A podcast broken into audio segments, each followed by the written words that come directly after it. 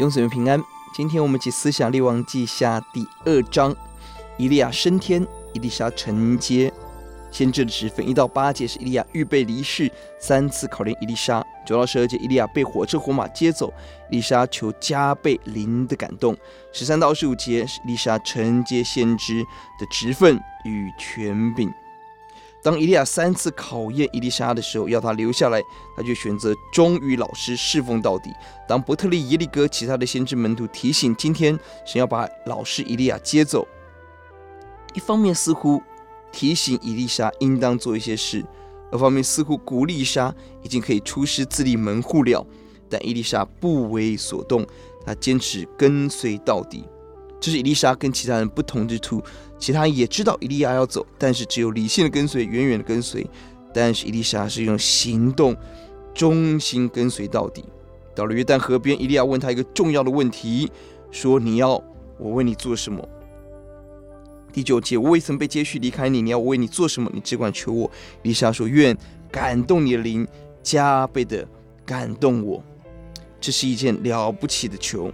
所罗门要智慧，西西家要寿命，少年官要财富。伊丽莎他要圣灵，一方面他有属灵的能力侍奉，二方面他有属灵的生命与神同行，成为属灵人，避免伊利亚暴走的软弱。而他领受了，当老师被接走，十二节，伊丽莎撕裂自己衣服，承接穿上拾起伊利亚的外衣。跟随老师的步伐，十三到十四节回应了第八节打水过河，十九到二十二节回应了第四节到了耶利哥，把老师没有处理的水污染土土壤污染，透过神迹医治了。二十三、二十四节回应了第二节到了伯特利，刑罚抵挡先知的人，抵挡上帝这些攻击者。这些人不单是嘲笑伊丽莎，二三节是一个异教的用语，这些童子很可能就是。伯特利当时拜这些巴力的这些的门徒，而上来是他挑战他，挑战伊丽莎，要像伊利亚一般行神迹，而承受刑罚。圣灵的工作是带来极大的医治，也带来极大的审判跟刑罚。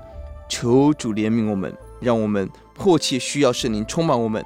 来完成神的工作，我们低头祷告，主愿你帮助我们。主啊，如果我们人生就要一件事，主愿我们要你的同在，我们要圣灵感动我们，让我们有能力传扬你、见证你，也让我们有属灵的生命来与主同行。谢谢主，祷告奉主的名，阿门。